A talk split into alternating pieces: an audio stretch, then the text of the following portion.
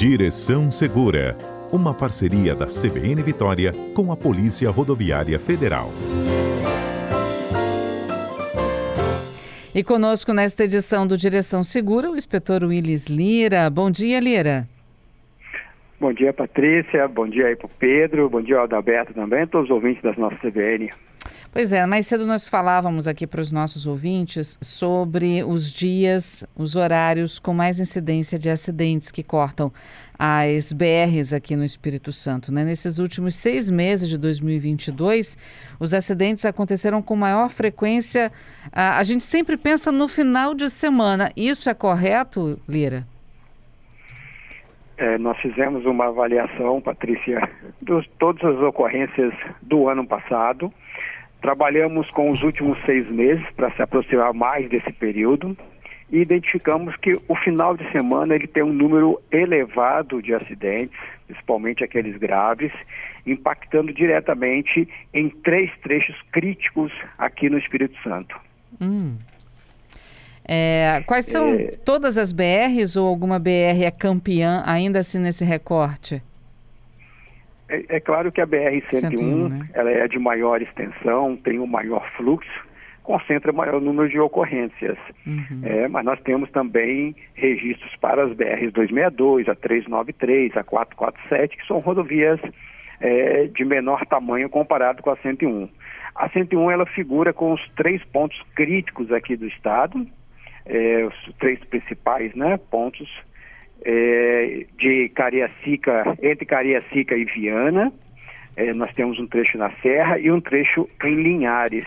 Esses são os, os que mais nós consideramos os mais graves aqui do Espírito Santo. Uhum. Bom, quais são os dias da semana, então, com maior quantidade de acidentes? Nós temos três dias aí na sequência que tem o maior número de acidentes. Domingo, segunda e terça. Uai? É, a gente sempre pensa que é sexta, sábado e domingo, né? Aí sim, aí depois, na sequência, vem sexta e sábado. Uhum. Mas o domingo nós analisamos porque é um, um, número de veículos que se acidentam daqueles que até têm menor é, utilização durante a semana. Então, aqueles condutores que são mais de final de semana, eles saem e acabam se envolvendo em acidentes. Por isso que o domingo é o campeão de ocorrências. E a segunda e a terça? Tem uma análise para esses dois, os primeiros dias da semana? É, nós, nós analisamos pelo ponto de vista do, do cidadão, do condutor. Ele, o final de semana que normalmente é para descansar, e aí ele cansa um pouquinho no domingo, e na segunda já vai de carro trabalhar, né? Então já emenda um pouquinho. É, é um, o, nós analisamos o fluxo. É, entendíamos que o, o sábado e o domingo era de tendência de redução de fluxo, hoje não é mais. O domingo tem um fluxo elevado e a segunda ele acaba também sendo elevado comparado com os outros dias. Na terça já começa a diminuir, mas ainda tem um, um fluxo intenso. E ainda assim supera a, ah, a sexta e o sábado, né? ainda assim supera. Uhum. Sexta-feira, de sexta passada, principalmente no período noturno, também há um, um, período aí de, de, acidentes críticos, né, de sexta para sábado. Uhum. É, mas nós analisamos os horários de acidentes também. O horário de 6 às 7 da manhã tem um número de acidentes muito intenso. E no período, já no final da tarde, depois das 16, 17 horas até 9 horas da noite, um horário também de acidentes graves. E a BR-101 concentrando, como você já disse, o maior número de ocorrências, né? Você falou de pontos críticos na 101, falou de Viana e Cariacica. É, é todo o trecho, é uma quilometragem específica que, tem mais, que é mais crítica? Explica para gente. Nós fazemos a avaliação, Patrícia, é, analisando de 10 em 10 quilômetros da rodovia. Uhum. Então, o trecho crítico entre Viana e Cariacica vai do quilômetro 290 ao 300 da BR-101. O 290 começa no contorno e o 300 termina em Viana, próximo ao bairro Canaã. Então, esse é o trecho mais crítico aqui do Espírito Santo. É, nós figurávamos, Patrícia, é, num passado recente, entre os mais críticos do país. Esse trecho do 290 ao 300 é, tinha uma parte que era o mais crítico em relação à gravidade de acidentes de todo o Brasil. Nós éramos, infelizmente, o campeão. Foi realizado trabalho, algumas melhorias foram implementadas e nós conseguimos sair dessa estatística triste de primeiro colocado nacional, uhum. diminuímos, mas nós observamos que os acidentes estão voltando com mais gravidade e aí exigiu que nós reavaliássemos todos os nossos números e iniciássemos uma operação para tentar minimizar é, ou reduzir essas gravidades. Uhum. Nesse levantamento que vocês fizeram dos últimos seis meses de 2022, quantos acidentes foram?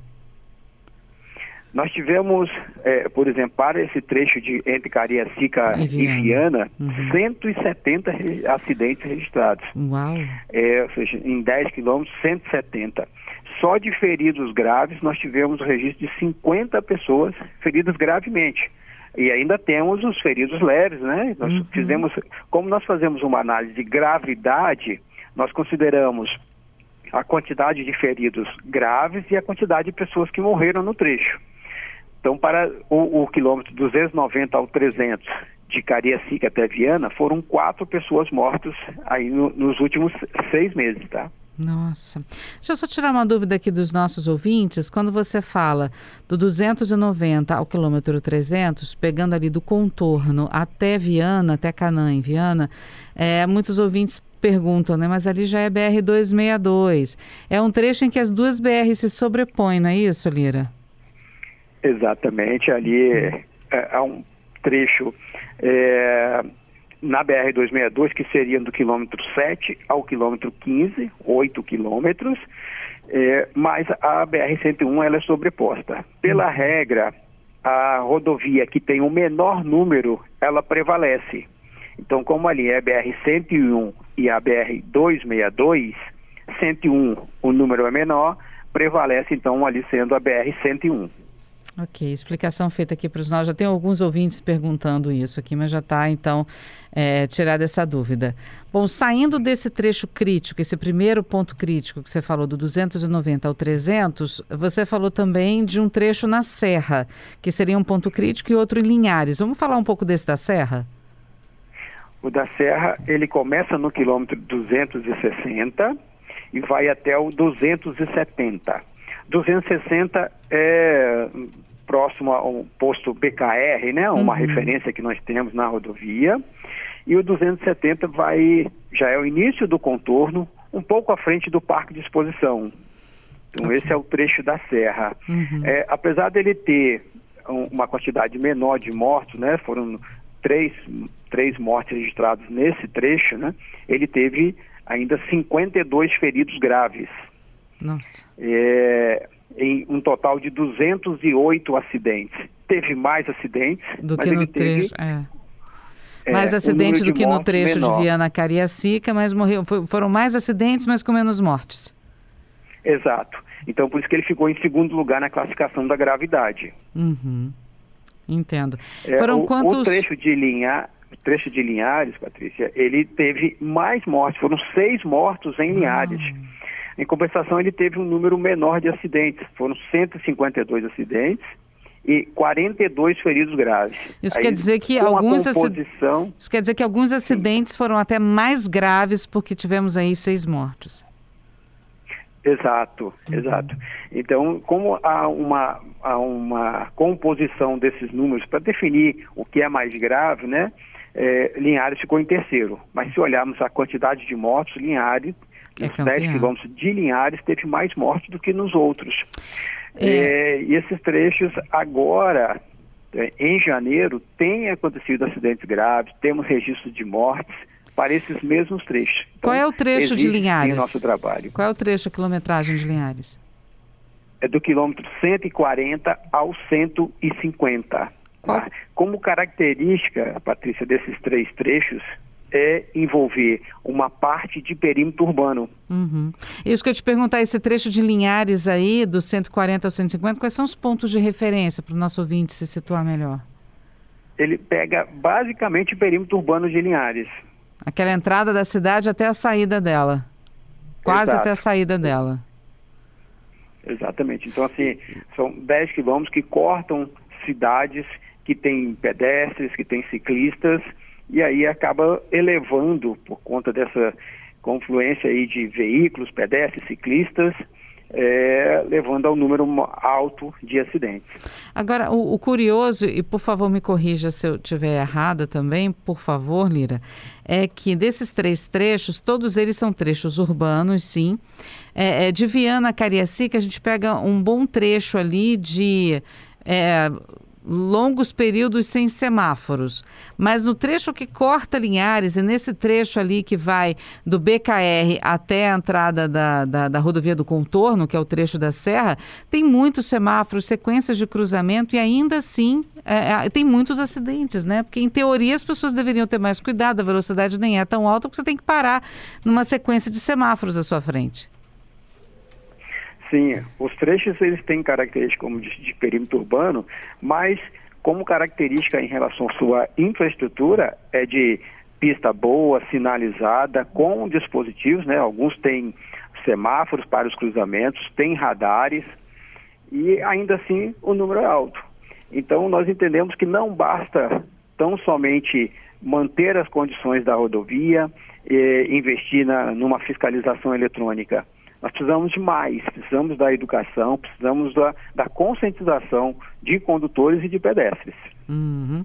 Olha só, pergunta do ouvinte Douglas: é possível verificar nesses acidentes se houve uma diminuição nos trechos que foram duplicados na BR-101? Não sei se vocês têm esses a, dados. Sim, a duplicação, Patrícia, ela é, é no primeiro momento e, e ela sozinha, ela não traz a redução de acidentes ela traz a redução da gravidade dos acidentes. É, nós deixamos de ter colisões frontais, por exemplo, numa duplicação, com a implantação de uma barreira física, tá? mas a quantidade de acidentes ou permanece ou aumenta. É, essa é a análise que nós fazemos de sempre que ocorre uma duplicação. É, por isso que nós insistimos que a, o fator principal é o fator humano né, para ele é, se adequar àquela condição da via, ainda que a pista esteja boa, é, no seu deslocamento, seguindo a regra de trânsito, mesmo com a, para ele condições favoráveis. Uhum. Entendo. Olha só, lembra quando eu te perguntei sobre a questão da sobreposição de 101 com 262? O Ivo está aqui, o Ivo Augusto, perguntando, mas o número do KM menor não seria o da 262? O KM maior não seria, então, o da 101? Na verdade, não é a quilometragem da pista, mas o próprio nome da rodovia, BR-101, isso. que é menor do que 262, não é isso? Exatamente, é o número da rodovia, a BR-101. Existe uma regra para nomenclatura de rodovias, tá? e aí a BR que começa com 1, ela é na vertical, a BR que começa com 2 é na horizontal, comparando ali o, o, mapa do Brasil. E aí as BR que começam com 1 um, tem preferência sobre as BRs que começam com 2. Há BRs que começam com 0, que são aquelas que partem de Brasília, e aí elas então têm prioridade sobre todas as outras. Olha que legal. Então, começadas com zero, partem de Brasília. Todas as rodovias começadas com um, elas são na vertical, cortam um país de norte a sul, digamos assim. E todas as que começam com dois, elas são horizontais, ou seja, de leste a oeste.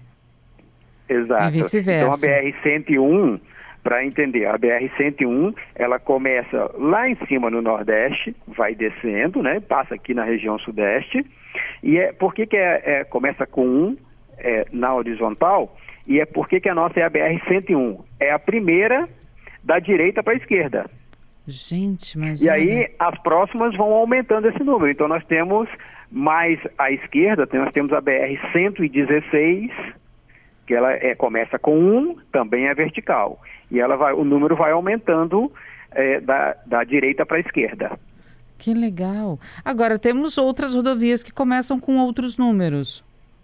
Sim, nós temos rodovias que começam com 3, né, que, que são rodovias de ligações, Hum. Elas ligam é, outras rodovias. Se nós tivermos uma ligação, por exemplo, da BR-101 com a BR-262, essa rodovia vai começar com o número 3. Hum. E nós temos ainda as BRs que começam com 4, como é o caso da nossa BR aqui, 447, que liga o Porto é, em Vila Velha até a BR-262, ainda está para concluir uhum. um trecho da rodovia, mas ela tem essa característica de ligar um local de referência federal a uma rodovia, uma outra rodovia. Bom, aqui no Espírito Santo nós temos a 101, a 262, a 259, a 447. Tem uma. A 393, uhum. a 382. A, nós temos um trecho também da 381. São rodovias com pedaços, né, com trechos menores, né, mas que também tem no Espírito Santo, tem em Minas. A 381 ela tem é, em Minas Gerais e no Espírito Santo. A 381 ela liga qual, a, qual rodovia a qual rodovia? A 381 ela liga a BR é, a, 2, a 259 a é, 116, se não me engano. Entendi. Nossa, que legal, gente. Uma, uma, uma grande. Uma, uma, um grande aprendizado esse. Ah, o ouvinte está perguntando, Marcos Vinícius, e a 381? 3, a 381. A 38. É, a 381, ela, ela é. Eu tenho que até que me atualizar onde que tá. Né? São, são várias rodovias. Eu ia perguntar como a é que 381... vocês conseguem gravar isso tudo. a gente vai, vai é, trabalhando em um local, você vai conhecendo o trecho e vai, e vai gravando. Né? Eu tenho que verificar onde é que é a 381. Ela começa em São Mateus, no Espírito Santo, no entroncamento com a BR-101 e chega a São Paulo, no entroncamento com a 116. Foi essa que você acabou de falar. Aí. Foi essa que você acabou Exato. de falar. Exatamente. É, e o, o, a questão do decrescente é, em relação à contagem da rodovia. Por exemplo, você falou que a BR-101 começa lá no Nordeste e vai até o sul do país, né? E o ponto crítico Exato. é do 290 ao 300, ou seja, começando lá no posto BKR e parando no mais ou menos na entrada do contorno. Então é sempre, sempre quando está descendo para o estado, descendo para o sul, é número par e a gente sempre fala da 101 nesse decrescente do Nordeste em relação ao Sul, a gente nunca fala no sentido contrário? Não, na verdade, a, a numeração ela é crescente uhum. do, da, da parte de, superior do país até a parte inferior. Então, no, lá no Nordeste, ele passa no primeiro estado, aí começa o zero uhum. e vai até a divisa do estado crescente. Quando divide o quando chega na, na divisa de estado, zera de novo e começa a crescer outra vez. Entendi. Então, ela, a 101, ela passa na Bahia e ele vem crescendo. É, quilômetro 800 e, e, alguma coisa, não sei qual é a divisa lá na, do, da Bahia para o Espírito Santo. Quando ele no Espírito Santo zera de novo e começa a crescer, indo até o Rio de Janeiro. Uhum. Então nós temos a BR-101 no Espírito Santo, quilômetro zero é na divisa com a Bahia. Sim. E 457, se não me engano, divisa é a divisa Rio de Janeiro. do Espírito Santo com o Rio de Janeiro. A BR-262, o quilômetro zero, começa na subida da segunda ponte próxima à rodoviária de Vitória, vai até a divisa com Minas Gerais, né? Uhum. É crescente também. Na divisa novamente zera e começa a crescer em Minas Gerais. Ok. Quando a gente fala de uma quilometragem, é do quilômetro 37 ao 59, estou supondo aqui, gente. Tem alguma diferença do tipo, se o final for ímpar é porque está subindo, se, se, o final for par é porque está descendo, ou indo para Minas Gerais ou voltando? Tem alguma diferença? Porque a gente já ouviu muito falar sobre isso também, né? Ah, não, olha, o número é ímpar, então é sinal de que está indo para Minas. Não, não, está indo para Vitória, está indo para o norte, está indo para o sul. Como é que é isso? Essa referência, ela é principalmente fora de perímetros urbanos, uma é, prática na sinalização. Então, quando eu coloco placas na rodovia de indicador do quilômetro é, em números pares, significa que eu estou no sentido crescente da rodovia. Então, se você passou, viu uma placa BR 101, quilômetros 180, Hum. Você viu essa placa 180? Significa que naquele sentido você está indo em direção ao Rio de Janeiro, está crescendo. Se você viu a placa com o KM 179, significa que, naquele sentido, você está indo em direção à Bahia, ou seja, decrescente na rodovia. Entendi. Então, números ímpares para indicar que você está subindo, números pares para indicar que você está descendo. Né? Para o Rio de Janeiro. placas que são. Sim. Número par você está descendo para o Rio de Janeiro. Ali. Isso. E número ímpar você está subindo para a Bahia. Legal. Exato, e em relação a 262? É a mesma situação. O número par está seguindo sentido Minas, uh, Minas Gerais e no, número ímpar está descendo. É claro que é, no número ímpar eu tenho mão e contramão. Uhum. Tá? Então, essa referência é para a placa que você está vendo. No seu a placa, sentido. Ela é colocada, isso, ela é colocada do lado direito da rodovia, no sentido crescente positiva, placa positiva, no sentido decrescente, a placa é, é, par né, e ímpar no sentido decrescente. Tá certo. Lira, obrigada por trazer os dados, as informações do levanta dos levantamentos, né, dos lugares, dos, dos dias e dos horários mais perigosos e desses trechos. E obrigada também pela explicação a respeito dos números das rodovias, como elas são criadas, o que elas indicam. Foi um, um, grande aprendizado hoje para todo mundo aqui no estúdio. E para os é nossos é ouvintes também. É bom que às vezes você entra, no, tem um acesso à rodovia e você não, não tem a, a, a consegue identificar para qual lado que você tem que ir. E aí, quando você encontra uma placa, é que você vai saber, opa, aqui está crescendo, eu estou indo para o Rio de Janeiro. Uhum. E aí, você tinha que vir para a Vitória, é, retorna. É isso aí. Primeira, primeira oportunidade, volta que você está no caminho errado. Volta, exatamente. Procura um local seguro, faz o retorno e volta. Lira, muito obrigada mais uma vez, viu? Grande abraço, boa tarde a todos. Boa tarde, até a próxima.